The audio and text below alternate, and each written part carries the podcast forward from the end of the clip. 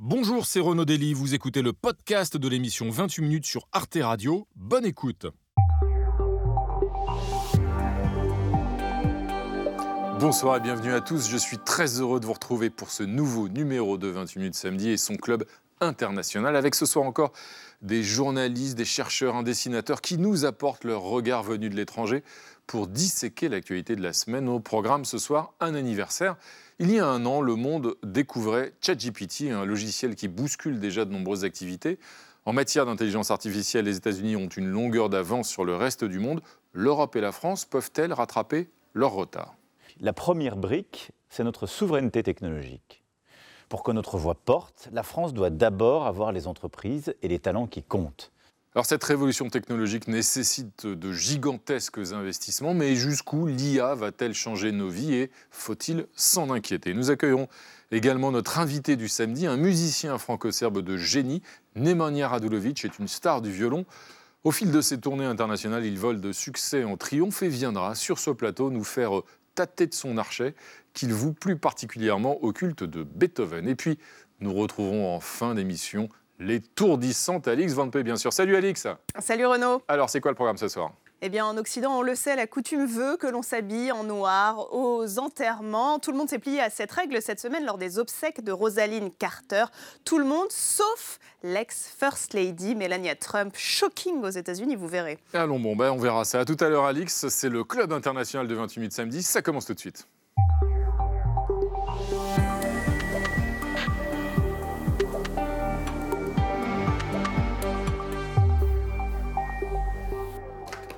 Valérie Brochard. C'est moi. Si je m'attendais, quel plaisir. D'autant plus que c'est une vraie surprise, non, pas du tout. Bienvenue à vous Valérie, ravi de vous retrouver. Jean-Mathieu Pernin, ça aussi je m'y attendais. Incroyable de vous voir aussi. Bienvenue Jean-Mathieu, bienvenue à tous les deux. Et voici nos clubistes de ce soir, bienvenue à tous les trois. Bonsoir Lovarinel. Bonsoir. Pour une grande première, euh, nous sommes ravis de vous accueillir. Vous êtes chercheur associé à la Fondation pour la recherche stratégique et commissaire au sein de la CRE. La CRE, c'est la Commission de la régulation de l'énergie. C'est ça. Bienvenue à vous. Euh, nous sommes ravis de vous accueillir à côté un, quasiment un sociétaire de l'émission, un habitué, Richard Verly. Bonsoir Renaud. Salut Richard. Salut. Bienvenue, correspondant à Paris du quotidien suisse Blick, rappelons-le. Et puis elle aussi, euh, crois qu'on s'est déjà croisé quelque part, n'est-ce pas Aïché Goulsert Ne me gâtez pas trop, Renaud. Bienvenue Aïché Goul, Aïché Goulsert, journaliste turco-américaine bien entendu. Bienvenue à vous. Et puis au pupitre, là-bas, on retrouve notre ami dessinateur Cap, Salut Cap, Salut. bienvenue, euh, dessinateur de presse à l'Avanguardia et El Mundo Depor- Deportivo. Excusez-moi, j'ai fait allemand en première langue. Merci de votre indulgence. Euh, et je précise aussi que vous êtes membre de Cartooning for Peace. C'est vrai. Bienvenue euh, à vous. Tout de suite, on va commencer, euh, Valérie, avec la première actualité de la semaine. Cette première actualité, c'est la guerre entre Israël et le Hamas. Quelques jours de trêve ont permis la libération de plusieurs dizaines d'otages. Et un interlocuteur s'est avéré incontournable, le Qatar. Et oui, alors qu'il finance le Hamas, le Qatar a su s'imposer comme médiateur incontournable dans le conflit euh, israélo-palestinien. Et pendant euh, que la COP euh, 28 se déroule en ce moment même à Dubaï, aux Émirats euh, arabes unis, Emmanuel Macron a prévu de faire un petit saut euh, juste à côté, au Qatar, justement, pour rencontrer euh, l'émir euh, Al-Thani, qui a joué un rôle dans la libération des otages à, à Gaza, dont la franco-israélienne euh, Mia Shem. Euh, vous dites quoi, Richard Verly? Vous dites euh, merci le Qatar En l'état, pour l'instant, oui. Évidemment, je crois que tout le monde a intérêt à ce qu'il y ait un État qui serve de lien entre ces différents euh, protagonistes du conflit. Alors quand vous dites que euh, le Qatar finance le, le Hamas, il finançait l'administration de Gaza avec l'assentiment d'Israël. C'est Oui, ça qu'il faut bien vrai, avoir en depuis tête. 2019. C'est ce qui a permis au Qatar de s'imposer sur la scène et de pouvoir négocier. Alors après, quel jeu joue le Qatar? Pour moi, c'est la grande question, parce qu'il y aura un après, évidemment. Qu'est-ce que veut le Qatar, sachant que l'aile politique du Hamas est toujours au Qatar et qu'en réalité, aujourd'hui, ce que fait le Qatar, c'est de sauver le Hamas, il faut bien le dire, puisque le Hamas n'est pas du tout défait, peut-être militairement et encore, mais sûrement pas politiquement. Quel jeu joue le Qatar vis-à-vis du Hamas? Effectivement, la, direction politique du Hamas est hébergée euh, au, Qatar. Euh, Est-ce qu'il y a en quelque sorte d'ailleurs, on l'avait vu d'ailleurs dès la semaine dernière lors du premier jour de la trêve, euh, le Hamas avait menacé de rompre cette trêve samedi de la semaine dernière et le Qatar avait envoyé deux émissaires qui avaient rapidement rétabli le, dialogue à l'époque entre Israël et, le Hamas. Quel est le lien aujourd'hui entre le Qatar et le Hamas justement? Ce que Richard Verly vient de dire est vrai, c'est-à-dire que depuis 2012, donc depuis que la guerre en Syrie s'est intensifiée encore plus, euh, les hauts dirigeants du, du Hamas sont au Qatar. Ils ont été pendant une, longue période aussi en Turquie, mais en vue des relations, ils ont été euh, très diplomatiquement, poliment demandés euh, par Erdogan de, partir en un sens. Deuxièmement, moi, ça ne me choque pas parce que les relations que Qatar entretient avec plusieurs pays, y compris les États-Unis, ça ne date, pas du 7 octobre, ça date depuis des années. C'est-à-dire qu'il ne faut pas oublier quand il y a eu les accords, les d'Oslo en 93, euh, la, la, même année, il y avait eu quand même le émir qui était allé à Gaza c'est vrai que ça fait des années que euh, euh, le Qatar euh, finance, donne de l'argent, à peu près 30 millions de dollars à peu près. à Gaza. Il ne faut pas oublier que quand même les États-Unis a une base militaire au Qatar. Il ne faut pas oublier avec 10 000 soldats là-bas. Non seulement avec Al Jazeera, mais en plus en ayant accueilli la Coupe du Monde l'année dernière le Qatar a, un, souhait d'être un soft power euh, hmm. qui, prend une place. Donc c'est normal qu'il y ait un médiateur et aussi le pays qui a des contacts depuis des années avec plusieurs pays. Vous dites plusieurs pays, mais le Varinel, ce qui étonne le plus, c'est avec Israël peut-être, parce que justement, il y a la branche politique du euh, Hamas présente donc au Qatar, mais là, en fait, il n'y a pas de lien diplomatique entre Israël et euh, le Qatar. Et pourtant, Israël aujourd'hui, par exemple, a décidé de ne pas bannir Al Jazeera, qui est la grande chaîne du Qatar en Israël. C'est étonnant quand même ces liens-là. Oui, c'est tout à fait vrai, mais je pense que ça, ça montre finalement que nos habitudes de composition des blocs, en fait, euh, de l'ancien temps, donc je dirais en fait Occident contre bloc de l'Est, s'effrontent ou se délitent. Et euh, on voit un Moyen-Orient déjà se recomposer, et puis c'est surtout le Qatar qui sort un peu en recomposant. Il faut vraiment se concentrer sur ce qui se passe ailleurs, donc le Sud global. Le Qatar parle au Sud global depuis au moins une décennie. Elle s'est intégrée dans son quotidien en Afrique de l'Est essentiellement. Ça va effectivement de Djibouti en allant jusqu'à Madagascar. Euh, c'est des zones en fait que nous, occidentaux, nous ne regardons pas.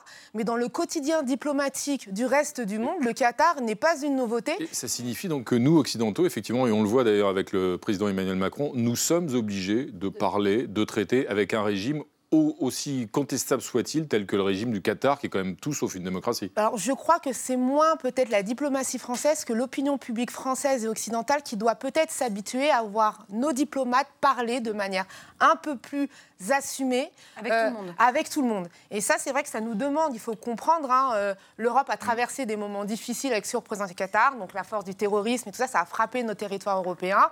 C'est encore un trauma chez nous qu'on a du mal à digérer, mais à l'épreuve de la réalité mondiale, le Qatar est plutôt bien implanté et ça va nous demander à nous d'observer les changements mondiaux avec le Qatar. Verly, mais on peut défendre les droits de l'homme d'un côté quand on est occidental et aller effectivement dîner avec l'émir du Qatar. Et on lâchait Dans cette situation. Et on lâchait tout, le gaz. Renault, le hmm gaz, on hmm lâchait tout. Hmm on lâchait au Qatar. Et de toute manière, le Qatar, dans la configuration actuelle, on vient d'expliquer la configuration au Proche-Orient, mais aussi la configuration énergétique, il est incontournable de toute façon. Et puis par ailleurs, c'est pas à vous le fan de football que je leur dis, on leur a donné le mondial. Donc à partir de ce moment-là, ça c'est la plus belle vitrine qu'on pouvait leur offrir. Euh, tout roule pour eux maintenant. Tout roule, n'est-ce pas, euh, Cap euh, Vous avez un dessin pour illustrer l'influence aujourd'hui croissante du Qatar Dans euh, le Qatar, c'est partout, non? L'ombre du Qatar, longué. Hein Effectivement. Merci, Cap. Valérie, avec vous, c'est maintenant l'heure d'aller rendre visite à nos chers voisins européens. Et ce soir, on franchit les Alpes direction l'Italie avec des marches contre les violences faites aux femmes qui ont rassemblé énormément de monde. Hein. Et oui, Renaud, plus de 500 000 personnes ont défilé dans les rues de Rome samedi dernier parce que c'était le 25 novembre, date de la journée internationale euh, contre les violences faites aux femmes, mais aussi parce que dix jours plus tôt, Giulia Cecchettin, 22 ans, a été retrouvée morte dans un ravin, poignardée 26 fois par son ex-compagnon qui n'avait pas supporté leur séparation. Ce féminicide porte le numéro 106 sur la la longue, trop longue liste des meurtres commis sur des femmes depuis le début de l'année en Italie. En 2021, on en dénombrait 108, l'année dernière 125. Jusqu'où faudra-t-il compter en 2023 pour les marcheuses de Rome? L'origine de cette hausse est sans équivoque. Nous constatons que la violence émerge de plus en plus et qu'elle est minimisée et justifiée par notre type de société et qu'il est temps de changer réellement les choses. Notre type de société. Ah oui, le patriarcat. Et même si ça semble contre-intuitif, c'est bien une femme, hein, la toute première à la tête d'un gouvernement italien qui emporte euh, les valeurs. Giorgia Meloni, présidente d'un parti d'extrême droite, défend les traditions catholiques, s'oppose à l'avortement, refuse de féminiser euh, son titre et préfère se faire appeler Madame le euh, président du Conseil. Compliqué hein, quand on est antiféministe de défendre les femmes. Et pourtant, Giorgia a été émue par le meurtre de Giulia. Elle s'est même fendue d'un tweet. Chaque femme tuée euh, parce qu'elle est coupable d'être libre est une aberration. Alors c'est mignon, euh, mais quand on a pour devise Dieu, famille, patrie, quand on sait que l'Italie est descendue cette année du 63e au 79e rang dans le classement des pays qui tentent d'appliquer la parité femmes-hommes, euh, difficile de passer pour la plus sincère des féministes, ce que n'a pas manqué de souligner cette journaliste vedette de la télé italienne. On ne peut nier qu'il existe en Italie une forte culture patriarcale et que cette droite au pouvoir n'est pas vraiment en train de la combattre. Alors devant les multiples manifestations du 25 novembre, Giorgia Meloni a tout de même accéléré le renforcement de la loi euh, baptisée Code rouge, euh, qui prévoit le port de bracelets électroniques pour les agresseurs, des sanctions pénales euh, plus longues, des dispositions qui interviennent si et seulement si la victime porte plainte. La Première ministre italienne a aussi proposé d'éduquer les lycéens au respect des femmes, un projet qui prévoit 30 heures de cours par an, 30 heures facultatives. Merci beaucoup, Giorgia. je me tourne vers vous, Aïcha Goul, certes on a l'impression que finalement c'est une fatalité, que ça revient tout le temps, qu'on n'arrivera jamais à s'en défaire des féminicides en France aussi et partout dans le monde? Si, si, il faut garder espoir. C'était super cette chronique, mais dans le sens où c'est pas juste une question, comme vous avez dit, en Italie. moi, je l'ai vu beaucoup en Turquie, mais on le voit aux États-Unis, on le voit en France. Il faut pas oublier qu'il y a quoi Même pas une semaine, un sénateur français a une été, femme tuée tous les trois jours. a été mis en garde vue euh, euh, de soupçon d'avoir essayé de droguer une, députée pour une agression sexuelle. Pour moi, la violence contre les femmes, ça ne passe pas juste par les féminicides. Ça passe par euh, l'inégalité des salaires. Ça passe par les harcèlements sexuels. Ça passe par le fait qu'il y a du men's explaining, c'est-à-dire qu'on le voit en tant que journaliste, des hommes qui vous expliquent à des femmes journalistes ce qu'elles doivent, ce que déjà elles le savent super bien. Ça passe par tellement d'autres choses et c'est un combat qui est au quotidien. Moi, je le vois avec mes étudiants à Sciences Po. Euh, qui ont 20 ans de moins que moi, et que la place de la femme et la place de la parole a changé. C'est-à-dire que les, femmes aujourd'hui, les jeunes, et, et, ça se comprend d'une façon, non seulement ça se, ça se montre d'une façon chez les femmes, chez les jeunes femmes, mais aussi des hommes. Donc ça bouge, les, plaques tectoniques bougent, mais c'est vrai que peut-être qu'on a l'impression que ça, ça, augmente encore plus parce qu'on en parle plus. Bien sûr. Hmm. Et, euh, un mot, le Varniel Et je pense que c'est important parce qu'en Europe et en Occident, on montre donc on le voit. Mmh, mmh. Euh, moi, j'ai travaillé dans un autre continent, on n'en parle pas, on ne le voit pas. Donc effectivement, il y a aussi un tropisme de se dire, tiens, le féminicide... En l'occurrence, vous parlez de quel continent? Euh, L'Afrique. J'ai travaillé à Madagascar mmh. pendant 5 ans, et effectivement, c'est un, vrai sujet. En fait, on ne voit pas, donc on ne chiffre pas. Donc il faut s'interroger globalement, le statut de la femme dans le monde, effectivement comprendre que ce qu'on voit et qui nous, traverse tous et toutes avec rage, colère et indignation, c'est d'une banalité dans certains pays. Là, je vise euh, directement ce qu'on voit en Inde et au Pakistan, les crimes mm. d'honneur qui sont quasiment peut-être quelque chose d'anodin pour eux. Et on se rend compte qu'il y a finalement des vrais enjeux, et vous le disiez à raison tout à l'heure, les plaques tectoniques, c'est tradition, modernité hmm. Où est-ce qu'on met la tradition Où est-ce qu'on met la modernité Et c'est ce que vous disiez à raison sur l'histoire du catholicisme en Italie, euh, la patrie et hmm. tout hmm. cela. Et il y a effectivement cette société globale qui, change, une jeunesse qui a envie d'accompagner ce changement et qui se confronte à ce qu'on appelle le patriarcat, peut-être un conservatisme plus largement. Merci, un dessin de cap. Euh, bien. Je ne sais pas pourquoi je ne me sens pas en sécurité. En effet, merci Cap. On va maintenant retrouver Olivier Boucreux, DRH Sévère mais Juste, qui récompense chaque samedi son employé de la semaine. Ce soir, il s'agit d'un revenant, le célèbre homme d'affaires chinois Jack Ma, le fondateur d'Alibaba, qui tente un comeback sur le front du business. Nous sommes tous des employés, certains ont réussi à grimper tout en haut de l'échelle sociale, mais gare à la chute. If you want to be successful, you have to pay the price.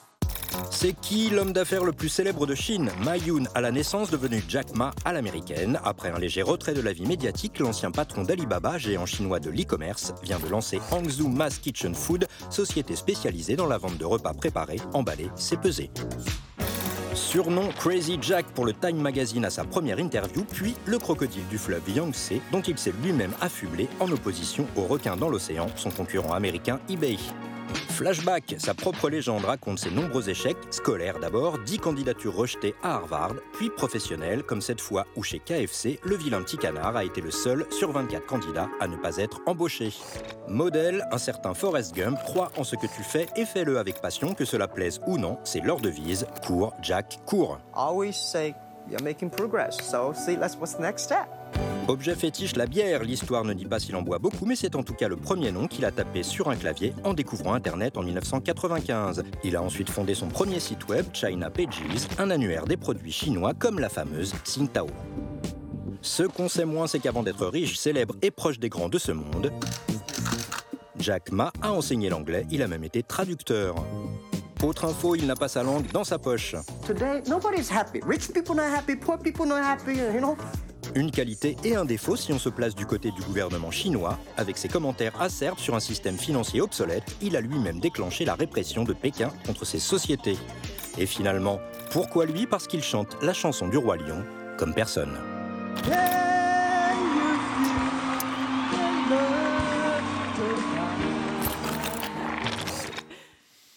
Alors Richard Verly, vous qui aussi aimez chanter la chanson du Roi Lion, mais dans d'autres circonstances, je ne vais pas vous le demander ce soir, est-ce que ce retour en scène de, Jack Ma euh, auquel on, assiste, plus ou moins euh, orchestré ou toléré par le, régime, c'est une nouvelle illustration de ce paradoxe hein, qu'on connaît, c'est-à-dire un, régime chinois qui est à la fois euh, très communiste et très capitaliste? Oui, la grande question, c'est de savoir qui l'a autorisé à revenir. Mmh. Parce que quelqu'un, à un moment donné, a dû lui donner un feu vert, sachant qu'il était depuis plusieurs années en situation difficile. Il avait même disparu, rappelez-vous. à un moment, on ne savait pas où il était. Euh, le régime chinois a besoin de Jack Ma aujourd'hui. Il a besoin de figures d'entrepreneurs privés, parce que l'image que donne le régime de Xi, Jinping mmh. à l'étranger, c'est une puissance totalitaire à la fois sur le plan économique et sur le plan politique. Et donc, Jack Ma redevient utile. La question, c'est est-ce que son utilité va s'arrêter à produire donc des, des pas livré à domicile ou est-ce qu'il va prendre à nouveau plus de poids dans le système chinois, qu'on va le laisser exister? Ça, j'ai quand même tendance à en douter, vu que très vite, il fera de l'ombre à des gens qui n'ont pas envie euh, de l'entendre trop. Un dessin, un dessin de notre ami Cap, justement, sur ce retour. Bien. Il retour dans un colis. Euh. Et voilà. Très bon. Merci Cap. Euh, c'est maintenant l'heure de la une hexagonale. C'était lundi à la une du Parisien aujourd'hui en France. Six mineurs face à leurs responsabilités, trois ans après l'assassinat de Samuel Paty. Six élèves du collège de Conflans-Sainte-Honorine où il enseignait sont jugés par le tribunal pour enfants de Paris. Une adolescente est accusée d'avoir menti sur le déroulé de son cours sur la liberté d'expression, auquel elle n'avait d'ailleurs pas assisté. Et cinq jeunes garçons d'avoir désigné le professeur d'histoire au tueur qui l'attendait à la sortie de l'établissement. Alors, à quoi peut servir le, procès d'accusés aussi jeunes Est-ce qu'il peut avoir, et chez Goulcert, une vocation euh, pédagogique. Oui, et déjà on l'a vu, c'est-à-dire qu'avec euh, les professeurs qui voulaient absolument être présents euh, pour essayer de comprendre ce qui se passe, déjà je trouve que c'est un, un, pas qui, qui est honorable. Moi, ça me touche beaucoup cette histoire parce que je n'arrête pas de comparer avec les États-Unis. Ça veut dire qu'aux États-Unis, dès que vous, êtes, que vous soyez mineur, ne change rien.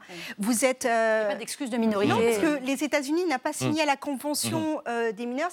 C'est-à-dire que normalement, des enfants, selon l'ONU, c'est-à-dire que normalement, si vous avez moins de 14 ans, vous n'avez pas le droit d'être jugé comme un adulte. Mmh. À Guantanamo, moi je me rappelle, j'étais aux États-Unis à l'époque, en 2003, il y avait des enfants qui avaient 12, 13 ans, mmh. qui étaient quand même canadiens et euh, d'autres nationalités qui étaient tenus à Guantanamo.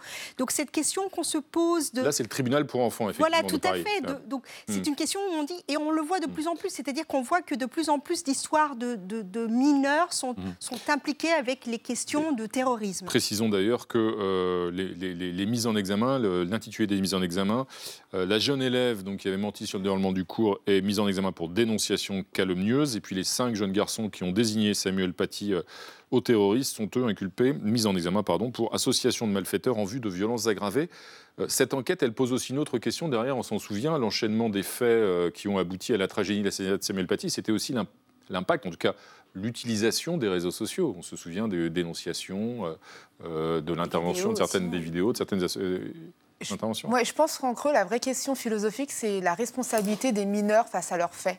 Et effectivement, les réseaux sociaux, ils attisent, ils ils, grossissent, ils forcent, et c'est le libre arbitre. Dans quelle mesure, ce qu'on ce qu'on disait euh, tout à l'heure sur leur capacité à entrer dans un cadre pénal égal à celui des adultes est posé, je crois que ce procès va pousser certainement notre société à regarder la question euh, de manière un peu plus profonde et se dire qu'est-ce qu'un enfant, jusqu'à quand il reste un enfant? Ce culte un peu de l'innocence, ce que ce cas a, est venu casser. Et, juste pour faire un, parallèle avec les États-Unis, euh, si je mets école et terrorisme dans le cadre de cette discussion, rappelons-nous qu'aux États-Unis, le nombre d'adolescents qui rentrent et qui fusillent leurs camarades euh, mm. de manière, on va dire, les tueries de masse, c'est quelque chose aussi qui résonne aujourd'hui chez nous en disant maintenant un professeur peut être la cible mm. d'adolescents mécontents Mm. compte tenu de leur, euh, de leur position. Alors on le rappelle, hein, ces enfants-là, euh, ceux dont on parle en France, ne sont pas jugés pour terrorisme. Ce n'est pas, c'est pas le même, mm-hmm. les, mêmes chefs d'inculpation. Euh, Richard Verly, comment vous regardez ça? Est-ce qu'il est qu'il faut se placer à hauteur d'adolescents et comprendre aussi les enjeux des réseaux sociaux? Comment vous regardez cette... moi, je ne suis pas du tout sûr que ça ait une, une vertu pédagogique, malheureusement. Non, je comprends très bien pourquoi c'est à huis clos, je comprends très bien la justice pour mineurs, tout ça c'est tout à fait normal. Mais c'est nécessaire aussi peut-être pour la famille de la victime, bien entendu. mais euh, la vertu pédagogique, j'ai quand même un doute. Parce que globalement, euh, sauf à ce qu'au cours du procès, on ait des explications plus longues, euh, on a. Qu'est-ce qu'on en retient Qu'est-ce que les gens en retiennent? Ils en retiennent que cinq gamins, garçons, ont été payés, parce qu'il s'agissait de ça, ont été payés pour faire de la veille et pour désigner un enseignant, et qu'une jeune fille a menti délibérément, semble-t-il, pour faire oublier qu'elle s'était absentée. Qu'elle était, était elle-même exclue du collège. Voilà. Donc, autrement dit, je vois pas tellement comment on va réussir à transformer ça en élément de réflexion collective. Mmh. Si ce n'est un rappel de la règle, en fait. Peut-être. Mmh. Moi, je pense malheureusement Et de l'utilisation des réseaux sociaux aussi. Je pense malheureusement qu'il y a mmh. une réalité euh, toute simple, c'est que euh, à partir du moment où vous avez des personnalités très fortes, radicalisées, qui sont capables d'infiltrer la jeunesse, même si ces jeunes n'étaient peut-être pas eux-mêmes radicalisés, mais d'avoir une influence, Qu'est-ce que vous faites contre ça? Et moi, j'avoue que je suis assez désemparé. Et ce que j'ai ah. entendu des profs, c'est qu'ils sont désemparés parce que vous finissez par avoir peur presque de tous vos élèves. Mm. Et on, a évidemment en mémoire le drame qui est survenu il y a quelques semaines à, Arras avec l'assassinat euh, de cet enseignant, Dominique Bernard. Euh, un dessin de notre ami Cap. Bien. Euh, ces garçons, bien sûr, il a pris la leçon. Mmh. Merci Cap. Euh, Valérie, nous allons maintenant aborder un autre dossier d'actualité. Et ce dossier, eh bien, c'est un anniversaire, celui d'un logiciel. Le logiciel ChatGPT. Et pour souffler les bougies, eh bien, tout le monde ne sera pas euh, autour du gâteau. Hein. Il y a les méfiants, les pessimistes qui pensent que l'intelligence artificielle va faire disparaître de nombreux métiers, qu'on va toutes et tous être remplacés par des machines. Et puis, il y a les autres, les convaincus, les optimistes, qui pensent même pouvoir concurrencer les États-Unis comme Xavier Niel qu'on écoute. Ce qu'il faut voir, c'est qu'on a les écoles qui forment sur ces sujets les meilleurs talents. Vous alliez chez euh, OpenAI, euh, Microsoft euh, ou n'importe qui ou, Google, les meilleurs talents viennent de France, viennent de Polytechnique, viennent de, de Cachan. Mais on a eu des écoles qui ont formé ces grands talents que l'on retrouve partout dans le monde. Donc on a besoin qu'ils ne s'en aillent plus alors Lova Rinel, c'était il y a un an à la création, la naissance de ChatGPT. Aujourd'hui, euh, la France et puis peut-être même l'Europe, c'est possible de les concurrencer? C'est possible d'arriver à quelque chose? Alors je crois qu'avant même la concurrence, il y a la question de sa régulation. Ah. L'Europe euh, s'est positionnée euh, dessus à, trois niveaux, hein, enfin trois piliers entre les méchants ChatGPT, en fait, la méchante intelligence artificielle, celle qu'on voit, celle qui truque les images, qui donne de la fake news, qui aussi euh, euh, pénètre les services, euh, on va dire, informatiques pour détourner des informations, voire les revendre et en faire un business. On a la, régulation sur le plan d'utilisation, quantité, le droit, c'est-à-dire qu'à quel moment votre image, est-ce que vous Nos faites... Données personnelles. Nos données personnelles, mais aussi, ben, vous, vous écrivez un livre, vous passez par ChatGPT, c'est votre livre, c'est le livre qui appartient à qui Enfin, moi, en tant que chercheur, du coup, quand j'écris et que j'ai peur, je me dis, euh, voilà, quelqu'un va écrire mieux. Ben non, il a pris euh, deux, trois articles, il est, il est, on va dire, il est frictionne dans la machine de l'intelligence artificielle, et, il y a un super texte qui sort, on se sent désemparé. Et puis la deuxième, c'est la liberté. Le troisième point, c'est la liberté. C'est effectivement ChatGPT, c'est ce que vous disiez, c'est aussi des choses incroyables. Ça nous permet, c'est un assistant personnel, ça permet de faciliter le travail. Donc ça veut dire, si on facilite le travail, ça veut dire que peut-être potentiellement on remplacerait des postes occupés par des personnes. Donc ça demande, je pense, d'essayer de, comprendre comment notre société va évoluer avec euh, l'intelligence artificielle. Je crois que l'erreur, c'est de se dire non, on n'en veut pas. Justement, Et ça, pas justement réguler, euh, c'est important, mais en en effet, c'est vrai que depuis que c'est rentré dans nos vies, cette intelligence artificielle, euh, tout le monde en a peur. Et il y a eu un sommet, euh, d'ailleurs, en Grande-Bretagne, à Bletchley Park, euh, avec Rishi Sunak, qui a réuni un certain nombre de chefs d'État pour justement eh bien, essayer de réfléchir à comment contrer le côté mafieux, le côté terroriste. Et certains ont parlé d'un GIEC, comme pour le climat, mais un GIEC pour l'intelligence artificielle. Est-ce que ça serait une bonne chose? Oui, absolument. Mais moi, moi le premier mot que, qui me vient, c'est vraiment la concurrence. Je suis désolée, les États-Unis et, l'Europe n'est pas au même niveau dans tout ce qui est évolution, dans tout ce qui est technologie. Vous pouvez bien avoir des avieniels que, que déjà énormément de personnes en français sont en train de, de taper dessus. Aux États-Unis, nous, on est déjà beaucoup plus en avance. Ça fait partie de l'évolution. La boîte de Pandore est ouverte, les amis. On ne peut plus l'arrêter. Euh, oui, mais on peut la réguler. C'est très bien. Oui, d'accord. la réguler. Il ne s'agit pas de l'arrêter ou de la nier, bien sûr, non Cher Renaud Dully, absolument. Vous venez de faire du Mengs Explain. Ah, je rigole, je rigole, je rigole. C'est une question. Euh, mais... journaliste, on a besoin d'une question. euh, et j'ai oublié ce que je disais. Ah, non, mais qu'ils avaient plus de moyens aussi. C'est ça oh, non. non, non, non, mais dans le sens, non, mais dans le sens où aux États, je regardais, je reviens, je regardais l'autre soir sur cette belle chaîne d'Arte un super documentaire sur un réalisateur allemand que j'adore qui s'appelle Werner Herzog. Oui, tout à fait. Herzog, qui euh, maintenant vit aux États-Unis, a dit quelque chose de hmm. deux phrases qui pour moi, montre cette histoire de concurrence de, euh, entre les États-Unis et, l'Europe. Il a dit, aux États-Unis, on est dans l'action. En Europe, on est dans la réflexion. Oui, mais ensuite. ça veut dire que les États-Unis, dans tout ce qui est intelligence ensuite, c'est un problème d'indépendance, peut-être aussi. C'est l'Europe, quand on voit Bruno Le Maire aujourd'hui, pourquoi avoir une intelligence artificielle européenne pour être indépendant, peut-être par rapport aussi aux entreprises américaines, non? Parce que je retiens de ce que dit Xavier Niel, c'est que pour je dirais, maîtriser l'intelligence artificielle, il faut avoir les meilleurs talents humains. Hein c'est ça qui est très intéressant. C'est-à-dire que la bataille, elle ne sera pas celle de l'intelligence artificielle, ce sera celle des talents humains. Mais ils sont aux États-Unis. cerveaux. Et pourquoi certains s'exportent d'ailleurs des cerveaux? Excusez-moi de vous interrompre.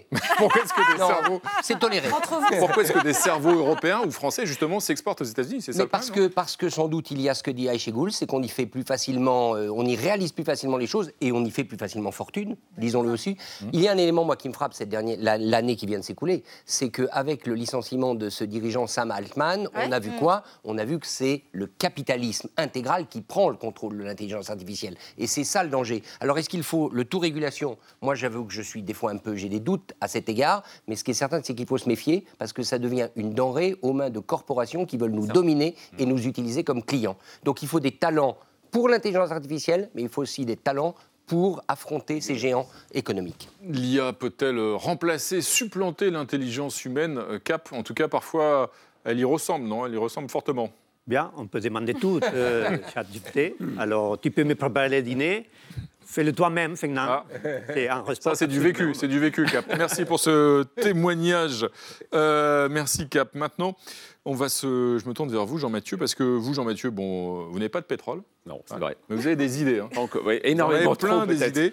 Et en particulier celle euh, de regarder la télé des autres toutes les semaines. Et cette semaine, vous avez regardé la chaîne britannique Channel 4 qui a révélé un scandale saoudien qui, précisément, sent assez fortement l'essence. Et oui, parce que donc, euh, ces journalistes britanniques qui ont fait comme nous hein, cette semaine, qui ont fait beaucoup de sujets sur la COP28, hein, forcément, qui s'est ouvert donc euh, jeudi à Dubaï et sur Channel 4. Donc, une enquête a particulièrement fait parler. Elle concerne l'Arabie saoudite et la lutte contre le réchauffement climatique. Alors, c'est vrai que les deux ne font pas forcément bien ensemble et vous allez voir que ça ne va pas s'arranger. The Saudi Green Initiative, the image the kingdom wants the world to see, trumpeting Saudi Arabian efforts to promote sustainable energy and biodiversity. The Saudi Green Initiative, from ambition to action. But there's another story. It goes to the very top of the kingdom. Voilà, l'enquête est assez passionnante car elle montre comment la monarchie euh, du Golfe n'est pas adepte du greenwashing, mais du green mensonge, hein, euh, tout simplement. Officiellement, euh, l'Arabie saoudite veut se débarrasser des énergies fossiles, hein, passer à l'hydrogène vert, mettre des panneaux solaires partout. On peut même imaginer des, je sais pas, des douches au quinoa pour que ce soit encore plus vert. Bref, l'Arabie saoudite se veut exemplaire. Problème? Bah, Comment financer cette transition verte? Eh bien, tout simplement en vendant du pétrole. Hein. Ça me semble assez logique aux pays les plus pauvres surtout. C'est le but d'un conglomérat de sociétés saoudiennes, l'OSP. Euh, dans son organigramme, on retrouve le prince héritier Mohamed Ben Salman. Bien sûr, un journaliste donc de Channel 4 a contacté un employé de OSP et l'échange, eh bien, en dit beaucoup sur la vision écolo du royaume. My impression is that with the issues of climate change, there's a risk of kind of declining oil demand. So the OSP has kind of been set up to artificially stimulate demand. Uh, yes, it is one, one of the aspects that we are uh, trying to do. It's one, one of the main objectives that we are trying to accomplish. Voilà, le pétrole, mais ça va encore plus loin, puisque le terrain privilégié de l'OSP, c'est le continent africain. Et officiellement, le conglomérat euh, saoudien a installé des bateaux près des côtes pour permettre une électrification, mais ça va encore plus loin. Second, a new generation of cheap petrol cars, as well as buses and planes, to be targeted on Africa. Talking about diesel, gasoline, and jet fuel. We also in- work to increase the availability of low-cost internal combustion engine cars there. Voilà, inonder le marché africain et asiatique de voitures low cost, hein, faisant le plein de diesel. C'est pas vraiment COP28, on va dire ça comme ça. Et on peut même ajouter une autre révélation de cette enquête la volonté de l'OSP de lancer des vols supersoniques. Et croyez-moi, ils ne seront pas tirés par des chevaux, euh, ceux-là. Malgré les demandes de Channel 4, le ministère saoudien de l'énergie, euh, qui supervise l'OSP, eh n'a pas répondu à cette demande d'interview. Un accord, en tout cas, sur la réduction des énergies fossiles pourrait hein, être euh, une réussite de cette COP28. Et l'Arabie saoudite, c'est sûr, mais pourrait même le signer à une seule condition bah, qu'on continue à acheter du pétrole, en fait, hein, pour qu'elle finance sa transition. Aïchi Goulster, on l'a vu, l'Arabie Saoudite, comme les Émirats Arabes Unis, sont accusés de continuer à faire prospérer les énergies, les énergies fossiles. Est-ce que tout simplement, c'est une COP de nouveau hypocrite? Moi, je trouve que les COP sont superbes. Euh, je trouve que c'est une occasion pour, euh, pour à nouveau mettre sur l'agenda, sur l'actualité, tout ce dont on met un petit peu de côté parfois après une semaine, deux semaines, parce qu'il y a une guerre, parce qu'il y a un conflit, parce qu'il y a une famine, etc. Donc ça, c'est très bien. Deuxièmement, il ne faut pas oublier que même s'il n'y avait pas eu ça, je pense que la COP28, cette année, on va parler de l'Ukraine derrière les portes et on va parler quand même de la guerre en Israël et. Hamas. Donc, même s'il y a des objectifs, même s'il y a l'ambition, même s'il y a l'argent qui est mis sur la table, en réalité, c'est des petits pas que tous ces pays veulent montrer. Hum, C'est ça aussi, il y a Richard Gardy quand on... Oui, le, le procès que vous faites au pétrole et que fait Channel 4, il est un tout petit peu injuste. Parce que le grand danger en termes de réchauffement climatique, c'est le charbon. Bien sûr. Et donc, euh, le, le problème, si on essaye de quantifier, c'est pas tellement que l'Arabie Saoudite continue de vendre du pétrole, c'est que les Chinois continuent de construire des centrales à charbon. Mm. Et donc, en termes de priorité, je pense que de toute manière, l'Arabie Saoudite, euh, c'est pas une entité importante sur le plan du, chau- du réchauffement climatique. Elle l'est parce qu'elle vend du pétrole. Mais ce qu'il faut, c'est des pays comme la Chine, c'est des pays comme l'Inde, c'est des grands blocs commerciaux. Donc, finalement, j'irais presque dire c'est un peu marginal. Et de toute manière, ils n'ont que le pétrole. Donc, tant qu'ils pourront en vendre, ils continueront. c'est ça. Une belle, dé- une belle défense des ventes de pétrole, Richard Verdi, illustrée justement par le dessin de notre ami Cap. Bien. Euh, la demande en pétrole, Eh ben euh, c'est un peu aidé. Merci Cap. C'est maintenant l'heure d'accueillir notre invité du samedi, un artiste qui va nous emmener au violon, ou plutôt qui va venir en jouer ici d'ailleurs sur ce plateau. Nemanja Radulovic, bienvenue à vous, installez-vous. Vous êtes un violoniste franco-serbe star, vous collectionnez les récompenses, vous enchaînez les tournées internationales à succès. Et vous venez de sortir donc un, un nouvel album que voici, qui est consacré à, à Beethoven. Euh, on va en parler dans un instant. Je précise aussi que vous serez le 16 janvier prochain en concert à la Philharmonie de, de Paris. Et pour vous, euh, Nemanja Radulovic, tout a commencé donc il y a, il y a bien longtemps, peu après votre arrivée en, en France, à Paris. Euh, Je crois que vous êtes arrivé en France à l'âge de 14 ans. Et tout a commencé euh, dans un lieu bien particulier à Paris, c'est le métro. Ah ben oui, c'était, c'était, euh, oui, euh, on est arrivé en France. J'avais 14 ans et c'était juste après la guerre. Euh, La guerre dans votre on- pays de naissance, en Voilà, euh, en Serbie. euh, à l'époque, c'était la. Yougoslavie. Et euh, oui, pour, euh, j'ai préparé là mon, mon concours d'entrée au conservatoire jouiez, de Paris. vous jouiez du violon dans le métro. C'est comme ça Oui, que. parce qu'à l'époque, en fait, euh, toute mon enfance, on avait beaucoup de possibilités. C'était très différent. Euh, dans l'enfance, on pouvait faire des concerts à Belgrade euh, Mhm. presque toutes les semaines. On avait un concert. Arrivé euh, en France, on, on connaissait personne. Et du coup, euh, le fait de jouer devant des gens, pas forcément dans une salle Mhm. de concert, mais dans un métro, eh ben, ça, ça a permis justement de, de préparer le concours d'entrée. Et ce que vous dites de votre passion pour Beethoven, auquel vous consacrez donc cet album, c'est que c'était, vous dites, euh, un Beethoven, ça vous renvoie à votre nostalgie d'enfant, justement, en Serbie. Vous dites que c'est un, un médicament, en quelque sorte, pour euh, soigner votre nostalgie C'était à en Serbie? Oui, euh, du déménagement, forcément, euh, quand on a 14 ans, on a tout- tous nos amis qu'on n'a pas envie de quitter. Et euh, en même temps, entre la nostalgie, il y avait cette joie de, de découvrir un nouveau pays, un nouveau euh, chez nous, la France. Et euh, surtout qu'on qu'on a rencontré des gens euh, incroyables euh, qui, qui étaient pleins de joie, qui étaient euh, donc forcément c'est ce qui reflète euh, même aujourd'hui quand je joue euh, le concerto de Beethoven, ça me renvoie. On peut vous demander justement de nous en jouer un, un extrait, s'il vous Oui, plaît oui. Alors je vais vous faire le, le thème, le fameux thème euh, du troisième mouvement, sans orchestre, malheureusement. On a essayé. hein. Allez-y. Voilà, bon. bon.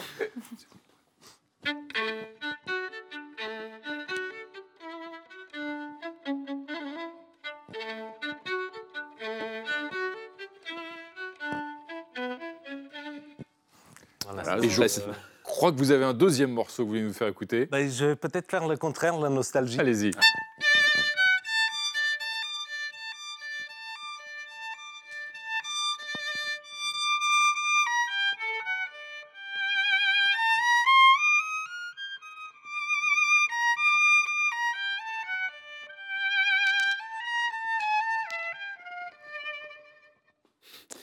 Assez étonnant. Euh, pourquoi finalement, euh, pourquoi Beethoven, à un moment, chaque musicien classique doit s'y frotter? C'est vraiment un, bon, presque un rendez-vous euh, que doit avoir chaque musicien avec Pas Beethoven? forcément. Pas forcément. Je pense qu'on qu'on se reconnaît euh, dans un répertoire où, où on est plus proche d'un compositeur que, que d'un autre. Et puis ça peut changer aussi au cours de, de la vie.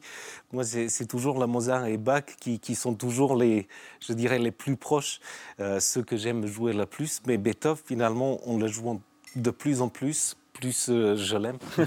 voilà. Quelle est votre, quelle est- votre part euh, euh, d'imagination, d'interprétation, votre espace de liberté quand on reprend un maître comme Beethoven avec voilà, chaque note, chaque respiration qui est très très précise, très écrite? Alors, je compare toujours euh, comme une lecture euh, d'un livre. On a chacun une liberté de, de comprendre ou de partager aussi euh, ce qu'on a envie de partager. Des phrases qui nous touchent euh, plus, qui nous font réfléchir, qui nous font euh, euh, entendre. Et puis, ce qui est surtout chez Beethoven impressionnant pour moi, c'est le silence à l'intérieur de la musique qui laisse la place d'entendre autre chose et une harmonie derrière. Ce qui est assez, étonnant, c'est qu'on voit de- des concerts qui sont pleins partout dans le monde. À Paris, par exemple, il y a énormément de salles de concert. Et pourtant, la musique classique a toujours ce petit vernis élitiste. Pourquoi il y a ça? Pourquoi on n'arrive pas à l'enlever, ce vernis Ça change quand même, ça, Ouais. ça change de, de plus en plus. Je me dis que souvent les gens parlent euh, alors qu'ils ne connaissent pas forcément. D'accord. on a des opinions et on ne sait pas euh, forcément. Euh, je pense que le plus simple, c'est d'aller à, à la Philharmonie. Ils ont une programmation. Ou de rejouer dans le métro. Ou de rejouer dans la métro, ce qu'on a fait il y a quelques années avec justement l'ensemble. Euh, Et pour les enfants, pour les plus jeunes générations, justement, comment est-ce qu'on le- leur donne envie de jouer du violon? Parce que, en apparence, c'est un, un instrument qui peut paraître compliqué, euh, fragile, très difficile à compliqué manier. Au tout début. Voilà. euh, si on veut les résultats euh, tout de suite, il, faut, il vaut mieux prendre le, le piano parce qu'on appuie. euh, Triangle. Mais après, c'est ça. Enfin, Jean-Mathieu joue du triangle. Oui, Il joue très bien d'ailleurs. Ah, joue très voilà, bien. Justement, on a On se besoin verra de... au concert d'ailleurs. Enfin bref, je vous dis. Super. Non, mais au, au tout début, forcément, le violon et tous les instruments à cordes, c'est plus difficile d'avoir un, un joli son. Mais, euh, mais après, je pense que si on veut que ça devienne notre passion enfin, et notre, notre métier plus tard, ça prend exactement le même euh, engagement, un piano ou un violon. Euh, sur cet album, euh, il me semble que vous jouez avec un, un orchestre baptisé Double Sens, c'est Oui. ça qui, qui a la spécificité de ne pas avoir de chef. Et donc, vous avez voulu prendre la place du chef, c'est ça? Vous êtes le chef d'orchestre de ce... En fait, je prends les dernières décisions, mais ce qui est Ah. super dans, cet ensemble, euh, c'est que chacun participe euh, avec des idées, avec euh, leur envie aussi. Et- Mais ça veut dire qu'un chef d'orchestre n'est pas nécessaire? Moi, j'ai toujours non, cru qu'il fallait, on ne pouvait pas jouer sans chef d'orchestre. Ben, justement, le concerto de Beethoven, euh, c'est peut-être la troisième fois que je le fais euh, sans chef d'orchestre, mais j'adore tout autant euh, jouer avec un chef d'orchestre qui a sa propre vision, qui nous inspire aussi à jouer différemment. donc cet ensemble, cet ensemble double sens que vous avez créé, avec lequel vous interprétez, donc cet ensemble double sens au sein duquel vous êtes tous égaux. Et puis peut-être un tout petit peu plus que les autres, celui qui prend la toute dernière décision, Voilà. mais qui n'est Si pas chef. les on deux cultures, mais qui est pas chef, pas. on l'a bien compris. On l'a bien compris. Merci euh, Nemanja Radulovic d'être venu nous faire partager votre art ce soir sur ce plateau. Je rappelle donc cet album consacré à Beethoven, au concerto euh, de Beethoven avec euh, l'ensemble Double Sens et votre prestation en concert le 16 janvier prochain à la Philharmonie de Paris et vous allez repartir avec un très beau dessin de notre ami Cap. Euh, voilà. Eh ben voilà. J'ai fait les cadeaux pour les oreilles, j'ai fait les cadeaux pour les yeux. Et voilà. Et voilà comment on fait aimer le violon. Merci Nemanja Radulovic, merci Cap. Et tout de suite, c'est l'heure d'accueillir notre ami Alix Van P qui va vous succéder dans un instant. Bonsoir, Bonsoir. Alix, bienvenue à vous. Merci. Installez-vous, je vous en prie. Alors Alix, on le sait, en général, on s'habille plutôt sobrement lorsqu'on doit euh, assister à, à un enterrement, mais les obsèques de l'épouse du président américain Jimmy Carter euh, nous l'ont rappelé d'ailleurs, avec un, un fashion faux pas qui a fait jaser aux États-Unis. Oui. Oui, on dit souvent que l'habit ne fait pas le moine, mais ce dicton ne s'applique pas à la politique où on le sait, eh bien, l'habit est souvent une déclaration. Melania Trump nous l'a rappelé ce mercredi en Géorgie, alors qu'elle assistait aux obsèques de Rosalynn Carter, ex-première dame américaine. Toutes les anciennes First Lady avaient fait le déplacement, depuis Michelle Obama, Laura Bush, Hillary Clinton, toutes évidemment portaient des couleurs sobres et noires, couleurs du deuil en Occident, sauf Melania Trump qui a jugé que l'occasion était bonne pour arborer euh, une tenue gris clair en tweed, ce qui a choqué une partie des Américains. Vous vous dites peut-être que c'est une tempête dans un verre d'eau, mais on sait qu'à Trumpland, il est bon de se démarquer. Donald Trump a quand même fait de sa casquette rouge pétante de baseball et de ses cravates trop longues quand même son identité visuelle. Alors ce manteau, qualifié par certains médias d'insulte à la mémoire de Rosalynn Carter carrément, était peut-être plus qu'une simple excentricité, peut-être était-ce un choix calculé, on va se permettre euh, voilà, cette interprétation. Ces dernières années nous ont quand même rappelé à quel point l'image des premières dames était importante. Pensez à Michelle Obama qui s'est lissé les cheveux pendant le mandat de son époux et qui déclarait des années plus tard qu'elle l'avait fait car, je cite, les Américains n'étaient pas prêts à avoir une première dame noire euh, avec des cheveux naturels portés en tresse. Il y a deux ans encore, Jill Biden portait elle aussi des bottes avec euh, ce mot frappé donc sur ses bottes en cuir noir, vote. Voilà, bottes paparazzi évidemment à outrance, immédiatement en rupture de stock. Donc l'image des politiciens et de leurs compagnes compte tellement que ça a un véritable impact dans le choix des électeurs. Ça a été confirmé par des récents travaux en sciences politiques. De quoi expliquer peut-être aussi les coiffures cheveux en pétard du populiste argentin Javier Milei ou encore la tignasse pseudo-punk de Boris Johnson. En se distinguant visuellement des autres, ces deux-là confirment, comme Donald Trump, leur positionnement anti-système. Alors, comme les cravates et comme la casquette de son époux, la tenue grise de Melania était peut-être un faux pas volontaire à moins d'un an des élections présidentielles. Et puis, Melania Trump n'avait pas grand-chose à perdre parce que, comme disent les Américains, bad buzz is still a buzz. Absolument. Merci Alix. Un dessin euh, de notre ami Cap qui a mené l'enquête. Bien. Et je pense qu'on peut défendre voilà. euh, Mélania La sobriété de retour. Voilà, en fait, la sobriété de retour. Merci euh, Cap. On va maintenant retrouver cet individu différent que le monde entier nous envie. C'est pas vous, Jean-Mathieu Pernin. Bon. Non, non. Pourtant, j'ai fait un sondage. C'est un certain David Castel-Lopez. Vous allez voir, il est drôle, il pose des questions franchement intéressantes. Ce soir encore, comment sauver les îles Tuvalu?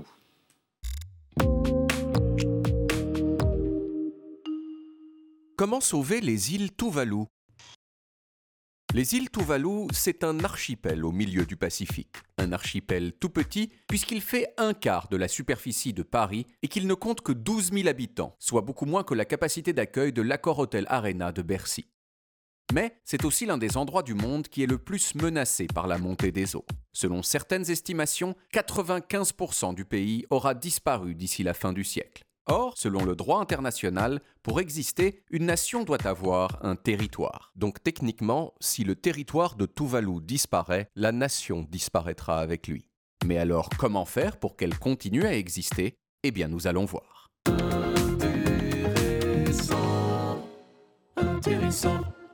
La première mesure que les Tuvalais ont prise, c'est de changer leur constitution pour mentionner que leur nation existera à perpétuité.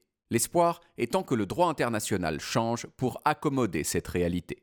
Ensuite, le pays pourrait continuer à exister sur Internet de façon virtuelle, ce qui lui permettrait de garder des institutions et une économie, même si la population tuvalaise, elle, serait dispersée sur d'autres territoires. Dans cette perspective, le gouvernement tuvalais est même en train de développer une version digitale en trois dimensions de l'archipel, dans laquelle les Tuvalais pourront promener leur avatar dans le futur. La question la plus épineuse pourtant, c'est celle de ce qu'on appelle la zone économique exclusive ou ZEE. Tous les pays maritimes possèdent des droits exclusifs sur une bande de mer de 370 km qui entoure leur côte, dans laquelle ils ont le droit de pêcher tous les poissons. Et la logique voudrait que s'il n'y a plus de côte, cette zone revienne à la communauté internationale. Mais les Tuvalais ne sont pas d'accord et on peut les comprendre, puisque la pêche est en gros la seule ressource naturelle du pays. Ils ont donc mentionné dans leur constitution qu'ils garderaient leur zone économique exclusive quoi qu'il arrive, sous-entendu même si le pays venait à disparaître. Peut-être donc qu'un jour les îles Tuvalu, ce ne sera plus qu'une étendue de mer avec quelques bateaux de pêche qui flottent dessus. Intéressant. En effet, intéressant. Merci David Castello-Lopez. Merci euh, à tous. Lundi à 20h05, vous retrouvez l'incontournable Elisabeth Quint, bien sûr. Et on va se quitter en musique avec un clin d'œil à notre invité du samedi, venu nous rendre visite tout à l'heure, euh, Nemanja Radulovic, interprétant le concerto pour violon de Beethoven. Tchuss.